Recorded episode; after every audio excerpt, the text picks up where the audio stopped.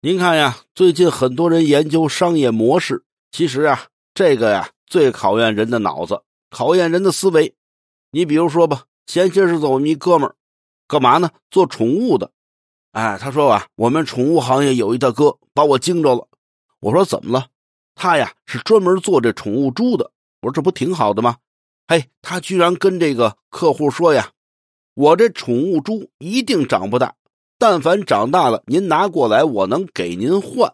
我说嚯，他这猪这么好呢？他说开始我也觉得呀，这品种这么好，肯定长不大。后来我才知道，怎么呢？他这猪啊，一喂就长大啊，一喂就长大。那他怎么办呀？他反正就是长大了以后啊，再拿小猪跟人换，就这么着，自个儿开一养猪场，或者自个儿不用买饲料，嘿，光靠这帮买宠物猪的。帮他养啊。